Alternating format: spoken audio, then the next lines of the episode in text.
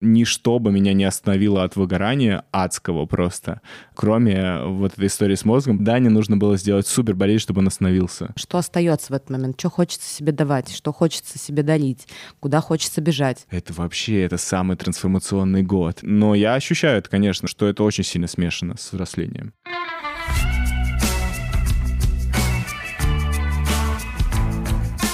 Привет, это подкаст «Радио Аня», и сегодня мы пригласили к нам в студию Дани Трубуна поговорить про достаточно такую тонкую и уязвимую тему, как э, рак, потому что Даня проходит э, как раз через э, болезнь, ему, кажется, есть чем поделиться.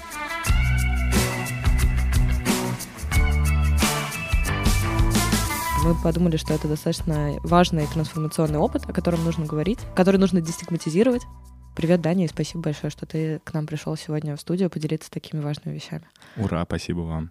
Я, честно говоря, слушаю и не понимаю, как можно говорить спокойно. Вот у меня внутреннее ощущение, что а, даже если мы это дестигматизируем, как ты говоришь, все равно это как будто бы невозможно говорить а, спокойно об этом. Как о будничном, о что то что это вот что-то, что противоположно жизни. Ну да, это тоже какой-то способ спрятать э, там какую-то боль, да, что вот на самом деле это все супер классно, ничего такого страшного. У меня просто был такой опыт, я в сентябре, когда все началось, ребята из э, Тинькофф журнала предложили мне тоже подкаст, рассказать о том, как я вообще себя себя чувствую. И я был ровно в таком состоянии, которым, слушайте, да, вообще все нормально, я сейчас тут вылечусь, э, врачи супер, все такое. Э, а после оказалось, на самом деле, все, что все гораздо сложнее, потому что я-то вначале думал, что, ну, что там, месяц я полечусь. Выяснилось, что это будет там, ну, примерно лечение, не знаю, 6 месяцев, 9, может быть, год и стал совсем по-другому, вот, и стал э, страшновато, и я начал анализировать э, вот этот вот, переслушивать свой, себя на подкасте том, то, как я рассказываю об этом, понял, что действительно буднично об этом говорить нельзя, нельзя слишком драматизировать, но и говорить, что это все супер, вообще легко, вообще не парьтесь, тоже нет, это, ну, такая довольно жесткая болезнь, тяжелая. У меня история тоже из жизни. Я знакома с раком, потому что у меня бабушка болеет раком, но у нее была четвертая стадия. Это потрясающая история, мне кажется, про советских людей, про тип советских людей, сталкивающихся с болезнью. Она три года знала, что у нее рак, и никому ничего не говорила, чтобы не доставлять проблем.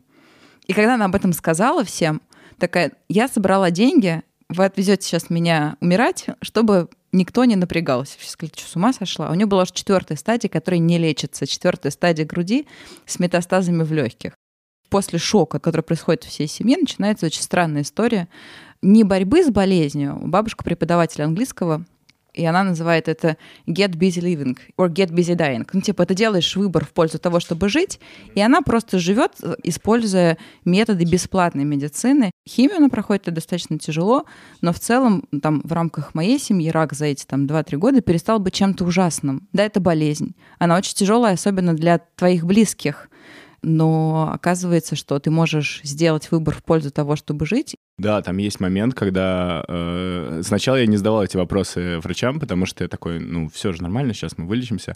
А потом на второй химии э, прихожу к онкологу и говорю, так, мне нужно понять, во-первых, сколько я буду лечиться, потому что как будто это бесконечный процесс, мне просто каждые 4 недели я прихожу, мне говорят, вот вам таблетки, у вас все хорошо с анализами, опухоль, значит, в первый раз уменьшилась, во второй раз не уменьшилась, но и не увеличилась. Странное ощущение, как будто мы что-то знаем, но не обсуждаем. Вот, и я говорю, говорю, так, и второе, мне очень интересно, а сколько мне жить-то осталось? И он говорит, ну, знаете, ну, в среднем, по статистике, ну, там лет пять. Но вообще, э, ну, статистика — это же среднее число, поэтому все по-разному, и вообще мы не знаем. И в этот момент, э, конечно, начинаешь постепенно осознавать, что, в принципе, ну, типа, каждый день на счету и все такое. Хоть это и звучит пафосно, это правда так. Вот тебе говорят, типа, пять лет в среднем. Что ты испытываешь в этот момент? А, в этот момент ничего, потому что вообще, мне кажется, это такая проблема современных людей, что с эмоциями сложновато, и как бы осознать, что ты испытываешь, сложно, а и для того, чтобы испытать, нужно это несколько раз проговорить. А проговорить страшно. Во всех нас живет бабушка, которая не хочет, чтобы было всем тяжело. Причем я заметил, что когда ты думаешь так, а мы сейчас терапевтом это не будем особенно обсуждать, потому что очень тяжело терапевту же тоже.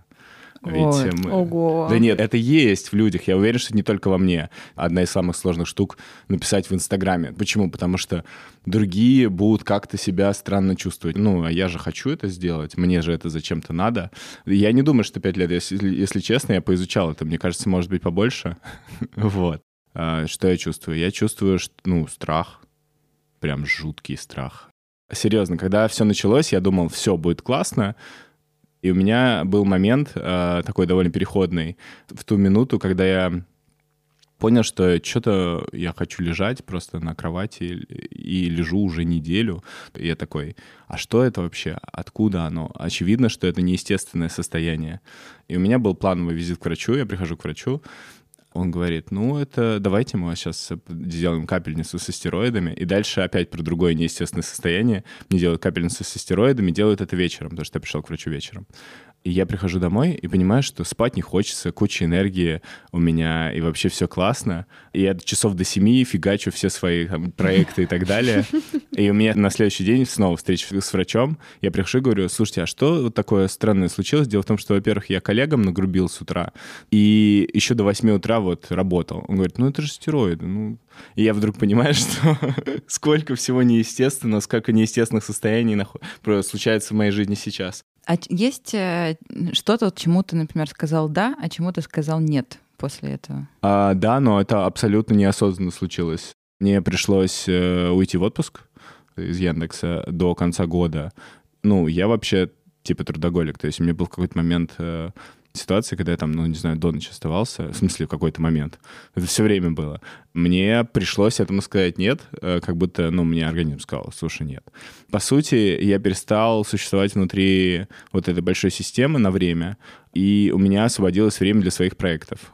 И еще у, у меня, о, это, наверное, про, про да и нет. Дело в том, что я начал придумывать себе рамку работы, ну, когда ты работаешь в корпорации, ты начинаешь так, окей, а кто я, а чем я занимаюсь, окей, я продуктовый менеджер, продуктовый менеджер, это означает это, вот, а ситуация, которая у меня случилась, заставила меня думать о том, что я люблю вообще, и, например, в прошлом году я такой подумал, окей, у меня хобби кроссовки, я буду сейчас про кроссовки, оказывается, можно не только две ипостаси брать, а вообще можно взять сто ипостасей, будет непонятно, что это такое, ну и ладно. Um... Вот сейчас, когда ты осознал, что у тебя есть вполне себе реальное ограничение по времени, да, ага. есть ли запрос на саморазвитие, например? Мне кажется, что вот это сжимание времени, оно заставляет вытащить из себя все самое важное, все самое нужное, нахрен обрубить все то, что как бы, ну, вот страхами мы питали, что надо это сделать, на перспективку.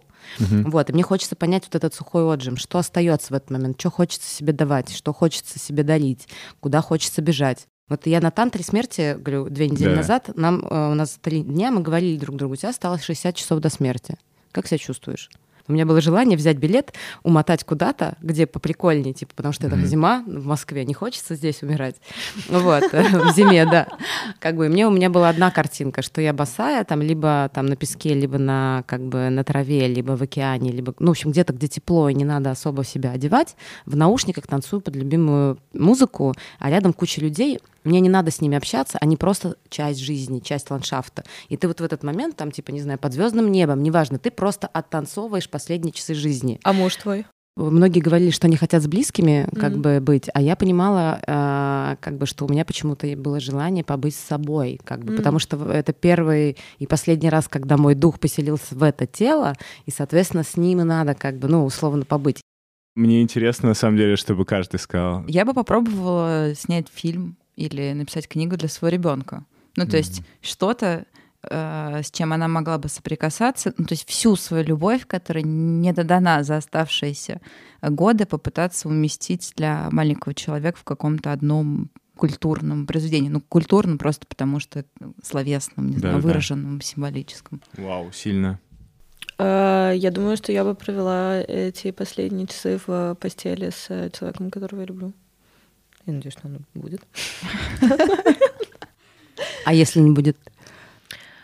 А если не будет, то я думаю, что я бы хотела бы оказаться где-то на прогулке в лесу и идти, и просто идти до конца, до того момента, когда я не смогу перестать идти. Меня восхищают все те, кто делает Last Show, как альбом Дэвида Боуи или Virgil, наверное, это очень похоже на то, что написать книгу для дочери. Просто когда нет, ну, когда условно, когда нет дочери, ты просто делаешь для человека какого-то. Меня бесконечно трогало, когда вышел альбом Боуи, потому что мне казалось, мы не знаем, как на самом деле, то есть это же тоже все придумки и так далее, и много кто-то говорит, что, на, что это не было intentional штукой, и он не специально делал такой альбом, но я не верю в это. Вот. И он все равно наполняется всеми этими смыслами, потому что автор умер буквально, и оставил это слушать слушателю, и ты начинаешь все это понимать. Про что бы был твой альбом или что бы это было? Мне почему-то кажется, что это довольно странно про экологию. Но я не знаю почему. Честно говоря, я так и не научился пока сортировать мусор. Из сортировки мусора у меня только две урны, а это уже не экологично. По сути, это значит, что я купил две урны и сделал менее экологичным мир. Но каким-то удивительным образом меня это занимает сейчас. Я вспомнил очень крутую историю сейчас про женщину, которая была каким-то председателем ВТБ. Ну, у нее, короче, она узнала свой, э, что скоро она умрет, и она помогла в высшей школе онкологии, онкологии как-то, то есть э, сделала так, что туда пришли деньги. Это очень круто, но я бы делал не так. Я почему-то так не хочу делать, и я бы так, наверное, не смог сделать. Но я бы точно сделал какое-то произведение искусства, которое мне бы понравилось, не знаю. Мне очень зашла ее фраза, что она хотела продать свою жизнь подороже. Да, это красиво. Вот. Вот, это тоже финальное шоу. Last Show, она сделала его. Ну, я понимаю, что Last Show — это, конечно, эм, говоря коучерскими терминами, это все ачивинг да, последний. Или тщеславие любимейший из моих грехов.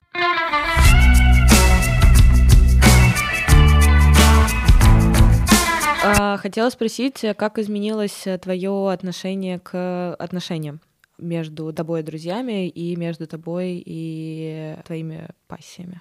А с друзьями я захотел сделать новогодний ужин, на меня это не похоже, потому что я не готовлю и не приглашает друзей домой. вот, так что думаю, что-то изменилось. Ну, я не могу точно сказать. Короче, есть э, такой у, кажется, Vanity Fair э, проект, там Билли Алиш каждый год mm-hmm. отвечает на одни и те же вопросы. И э, я посмотрел в этом году, как она отвечала. Я тоже посмотрела и подумала, боже мой, какой же хороший у девочки психотерапевт. Какая же она крутая сама по себе. Она очень крутая. А, и она... Прокачанная. Да, и она говорит Господи, типа, это все, что я говорила, это просто какие-то конструкции специальные, я хотела быть классной. И вот этот момент, когда ты говоришь, ну, допустим, э, типа, что изменилось, как, как изменились отношения с друзьями, я не знаю, просто я попытался зафиксировать момент, который очень не похож на меня про ужин, а про отношения интересная штука. Я сингл, кстати, девчонки, которые слушают, ха-ха. В какой-то момент я задумался о том, что я бы очень вдруг, ну, то есть, опять же, тоже не похоже на меня, хотел бы быть в отношениях. Потом я задумался о том, что это как бы искусственное, потому что я реально хочу быть в отношениях, чтобы меня просто жалели и там говорили все хорошо. Мне кажется, это настолько естественно. Ну, типа, mm-hmm. на самом деле это очень простая базовая вещь. Мне тяжело, ну там, или просто трансформационно, э, страшно, хочется с кем-то это делить. Но мы тут же на это накидываем, типа, а вдруг, если это искусственная штука, и на самом деле мне хочется, да нет, мне кажется, это нормально, когда, ну, хочется, чтобы рядом был какой-то человек, который с тобой прошел жизненное испытание. Да. Вообще, мне кажется, что мы сейчас говорим о супер ресурсной теме. Как ни странно, угу. а, несмотря на то, что местами бывает тяжеловато, и мы такие примолкаем, все равно немножечко прибитые, в этом так много смысла, смысла для жизни. Ну, потому что соприкасаясь с чем-то сложным, все начинает приобретать смысл. Про смысл очень классный заход, мне кажется, что приобрело неожиданно для тебя смысла, что раньше не имело. Вообще бытовые вещи, ну то есть э, про то, чтобы быть счастливым, про то, что, типа, я не могу делать, не хочу, не, не сделаю, то, что мне так надо.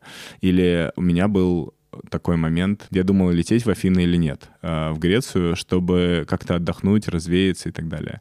И это было довольно интересно, потому что я до последнего не знал, и такой, ладно, я, я приеду в аэропорт, посмотрю как. Взял минимальную вещей, сумку какую-то просто, чтобы, ну, я поехал, естественно, с друзьями на всякий, ну, и на всякий случай. Это очень мило, на всякий случай взял с собой друзей. Во-первых, они меня пригласили, что очень круто, но мы как-то вместе собрались и втроем поехали, но все равно ты не хочешь быть обузой, ты не хочешь, чтобы было тебе тяжело. Э, обычно никогда не беру сумку, беру чемодан, чтобы там как-то одеваться раз в день хорошо.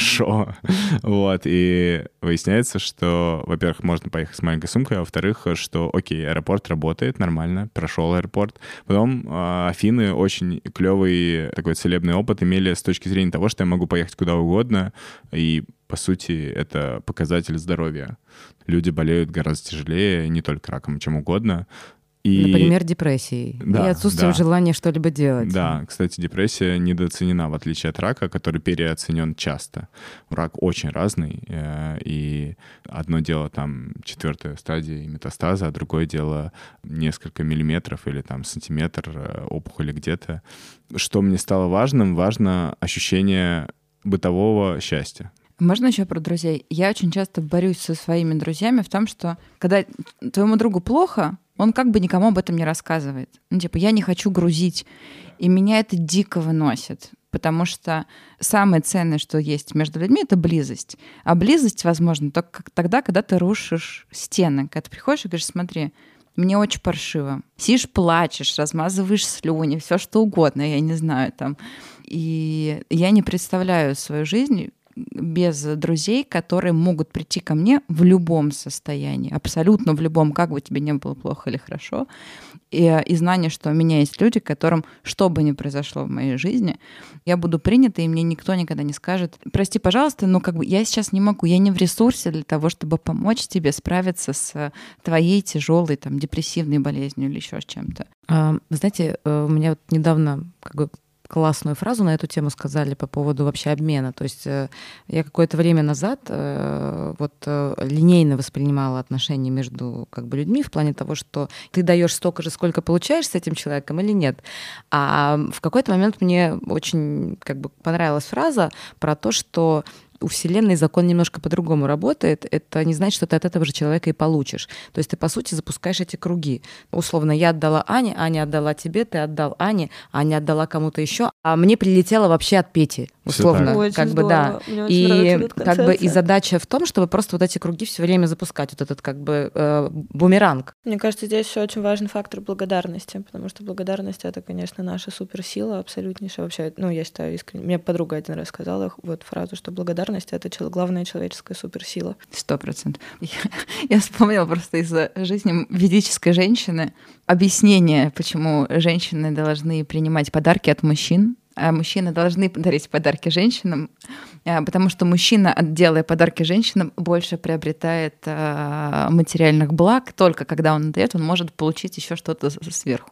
На самом деле это очень жесткая рамка, она не всегда адекватна, очень часто неадекватна, потому что, опять же, есть много языков любви и все да. остальное. Просто это те рамочки, которыми мы начинаем себе объяснять э, морально-нравственные принципы, которые, в принципе, существовали достаточно давно и достаточно простые. Ну, типа... Тут, тут я согласен, конечно. Хочешь абсолютно. дарить дари. Как бы просто вот это вот э, разрешение, которое часто нужно женщинам почему-то в нашей среде, mm-hmm. я говорю из жизни ведической женщины, потому что я увлекалась э, этим э, направлением, русская женщина очень плохо принимает подарки, очень плохо принимает энергии mm-hmm. вообще в большинстве своем. Ей всегда немножечко стыдно, немножечко неловко. За что? И спасибо, почему мне говорите комплименты. Ой, за что мне такой подарок? И как бы вот как э, придумывается новый конструкт, который насаждается для того, чтобы э, разрешить ей это делать. Хотя, ну, стыд, сути... стыд вообще одно из самых э, главных конструкций э, вот в, в месте, где мы живем, на территории, на которой мы живем. И чувство вины. Да, да. да и, и вот это вот стыд и вина, это же тоже про то, что я заболел не просто так,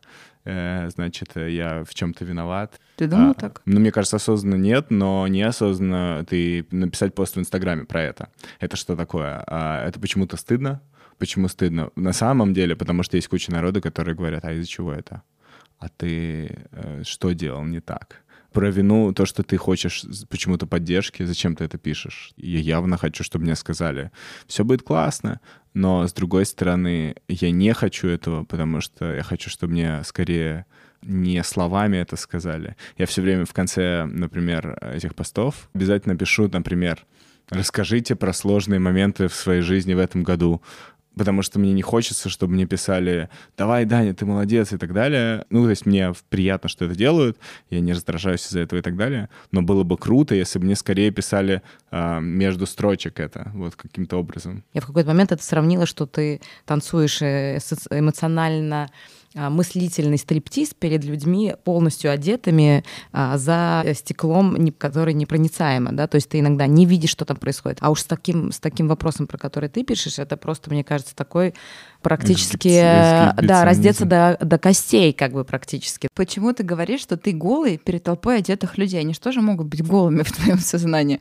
Например, когда я рассказываю про химиотерапию, пишут, это ужасно, не травите себя. А, это единица. Я уверен, что у людей, у которых э, сотни тысяч подписчиков, э, ну, как бы этот процент увеличивается, причем кратно, скорее всего.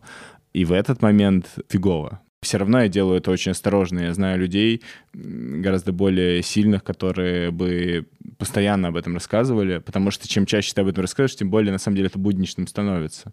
Ну, это же механизм проживания, мне кажется. Очень важно проговаривать э, вообще любые как бы вещи, потому что именно через как бы артикуляция этих вещей, она же и делает нам легче. Ну, ты знаешь, для этого как будто бы тоже нужен ресурс. Вообще, в принципе, Абсолютно выходить и согласна. разговаривать в какой-то диалог. Основная проблема людей, например, в депрессии или там вот когда у тебя биполярка, что в тот момент, когда тебе больше всего нужно, как бы, чтобы была помощь людей, ты максимально от них далек и максимально далек от того, чтобы себе помочь. Я понимаю тебя, и я согласна с тобой, но вот у меня как раз э, мы обсуждали э, несколько раз вообще вопрос эмоциональности и того, как сложно бывает проговаривать эмоции, потому что у меня есть, была, ну, как бы, и сейчас я работаю с этим в терапии, очень большая проблема проблемы с проговариванием собственных эмоций, и я э, начала идти именно от э, телесного ощущения. То есть, когда я понимаю, что мне физически уже плохо ходить с этой мыслью, у меня прям саднит внутри, я заставляю себя ее э, как бы либо описать, либо высказать, либо что-то как бы с ней сделать. Я понимаю, что я не все могу проговорить, я даже не все понимаю, что со мной происходит, mm-hmm. поэтому и сказать типа нечего. Я вытанцовываю.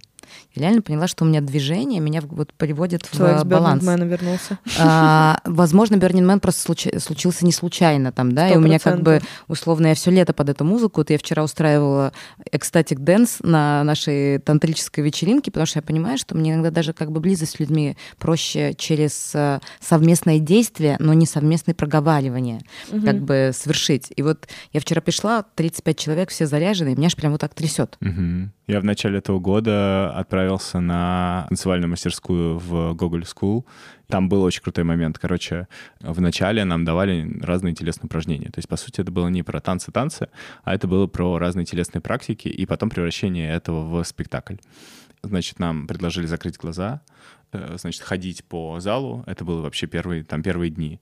И потом каким-то тоже странным образом соединиться в, в единое целое это кажется очень странным и страшным, и ты пытаешься не врезаться и так далее. И прошло время, мы три месяца, кажется, мы репетировали. В конце этих трех месяцев за ночь до спектакля нам говорят, закройте глаза, ходите по залу, и потом соединитесь вместе в какое-то единое целое. И мы это делаем абсолютно легко, и это просто какой-то невероятный очищающий опыт, потому что как будто мы действительно единое целое. Люди чувствуют друг друга, ну, мы три месяца учились чувствовать друг друга, собирается в единый какой-то вот этот вот ком из людей. Это то, что, например, в обычной жизни, бытовой э, нашей, мы вообще не переживаем. Ты, наконец, понимаешь, как мало на самом деле просто в словах вот этой энергии и связи, которая есть, которая просто где-то там витает и так далее.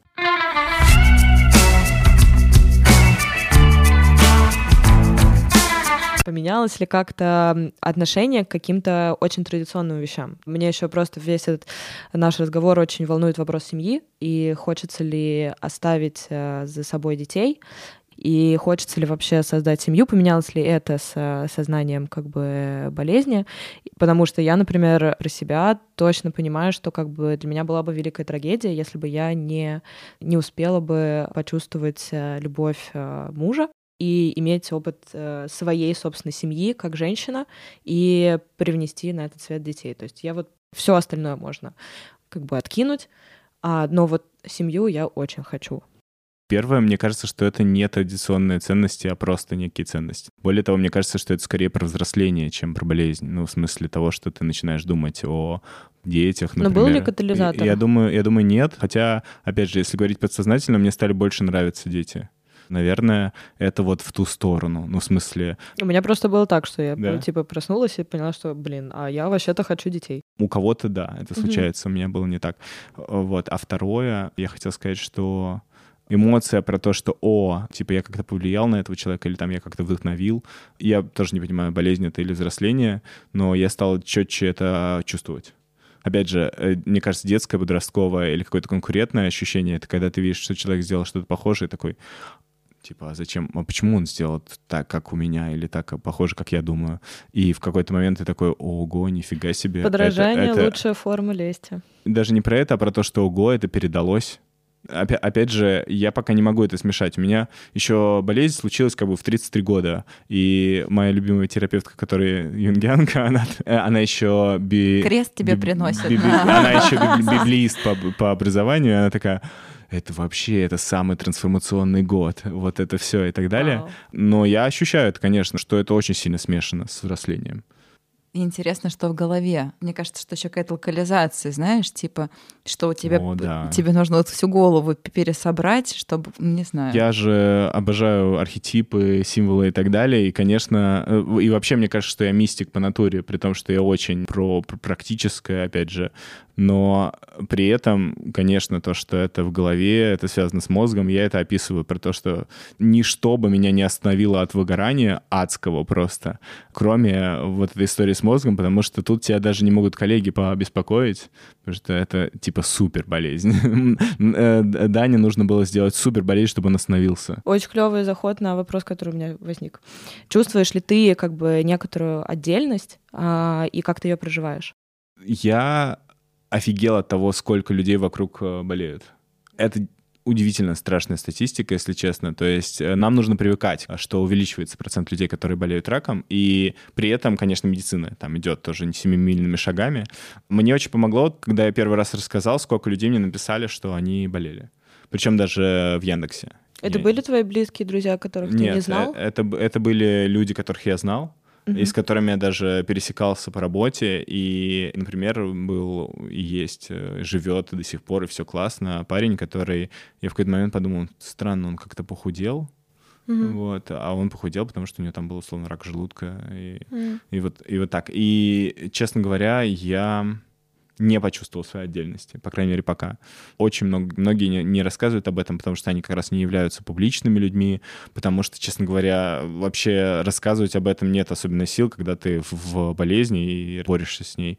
Очень большое количество людей параллельно работают, то есть э, есть же такое ощущение, что вот рак — это человек без бровей и без волос, который лежит на койке и ничего не может сделать. Такое тоже, конечно, возможно, и таких людей тоже нужно, нужно их поддерживать. Все будет хорошо, но даже выпадение волос — это не диагноз. Я был в барбершопе, у меня э, лучевая терапия, у меня волосы выпадали только в одном месте, там, сзади.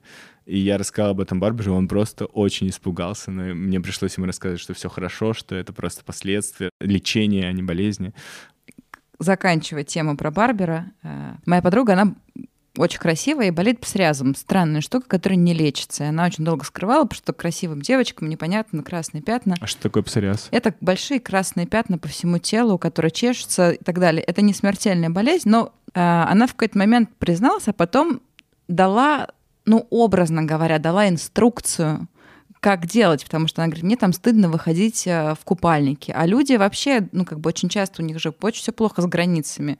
Типа, к тебе могут подойти на пляж и сказать, типа, «А ты что вообще лишайная такая?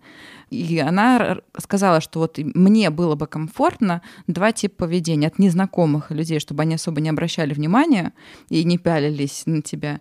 А от знакомых людей она говорит, э, просто какое-то молчаливое в основном сочувствие. То есть она говорит, ну как бы, да, ты замечаешь, ты но э, не начинаешь углубляться в эту тему или рассказывать, о, а у меня тоже чесалось, типа там на правой ноге, а еще моя бабушка тоже этим болела, вот если ты луковым отваром будешь мазать, то вообще все будет зашибись. Она говорит, поверьте, я болею этим 10 лет, как бы я много, это аутоиммунное заболевание, много чего прошло, и для меня это было очень прикольно и полезно, когда у тебя появляются какие-то... Инструкции э, по применению. Да, потому что э, вот я, например, не знаю, когда я вижу детей с ДЦП в, в парке, как сделать так, чтобы э, не нарушить ничего тебе, как, как с тобой взаимодействовать. И как бы хотелось вот тебе э, с этой болезнью, чтобы люди с тобой взаимодействовали, чтобы тебя поддержать, а не наоборот. Ну, то же самое. Первое — это просто жить вместе, потому что я как человек ничем не отличаюсь. Более того, у всех есть э, какие-то удивительные, страшные и не страшные, но судьбоносные истории в, жизни. Вот, то есть никак не реагировать и так далее. А если хочется, потому что хочется, то спросить а можно ли об этом поговорить, или нужна ли тебе помощь и так далее. Я очень хреново разозлился на одного человека из э, благотворительного проекта, который предложил мне э, типа сделать арт про рак. И в какой-то момент мне пишет, слушай, я поспрашивал у друзей, вот есть такие врачи и так далее, и я типа, я не просил. А учитывая вот эту, ну, опять же, историю про то, что я думаю, что я сильный там и все такое, это еще и как будто бы угроза моей силе, что как будто бы кто-то считает, что он может... Ты не способен сам да, найти да, да. себе врачей. При этом человек ничего плохого в виду не имел. И кажется, что здесь самое главное с человеком, который какой-то вдруг стал другой для тебя, ну, не знаю, у него болезни, или он э, изменился как-то невероятно, или еще что-нибудь, ну, просто непонятный стал для тебя, это вот это вот э, спросить, можно ли с тобой поговорить, э, э быть, короче... Э, чутким. Чутким, да. И если человек э, тормозит, лучше сказать, ответь, когда ты сможешь и так далее. В основном же э, нужно просто общаться с людьми так же, как будто, ну, в смысле, я, я думаю, что люди с раком э, — это люди, которые вообще чаще всего не отличаются в смысле внешне, да, мы же говорим про общую массу людей, конечно, по сути, люди очень часто ведут себя как шестилетние или пятилетние дети. Э, вот как я ехал в лифте сейчас, и девочка, э, ей чуть больше, там, ну, 7 лет, первый класс, короче, у меня оранжевые волосы, и она просто уставилась на меня. И в этот момент я вдруг понимаю, что единственное, что я могу, это вместе с ней поржать, потому что она не виновата, она просто смотрит и удивляется, а еще она высказывает свое мнение такое, таким образом, что у тебя за фигня на голове, думает она. Не вот. факт, кстати. Может, он говорит, бля, я тоже такое хочу. Мы не знаем, да, но... Э, или что у тебя за фигня на голове, но с э, другой эмоцией, да, что классно. Вот. И я такой, окей, я поржу вместе с ней, и стало гораздо легче если бы я, у меня был такой ребенок, и потом бы мы пришли домой, я бы сказал, слушай, ты бы лучше спросила, ну, типа, что-то такое. Инструкция — это просто спросить, э, очень действительно чутко прислушаться, что вообще человек. Потому что человеку может быть плохо, и он начнет тебе час рассказывать о том, как фигово, или наоборот, человек скажет, как в большинстве случаев я, типа, слушай, все хорошо, все классно, э, и будет понятно, что про это лучше сейчас не говорить.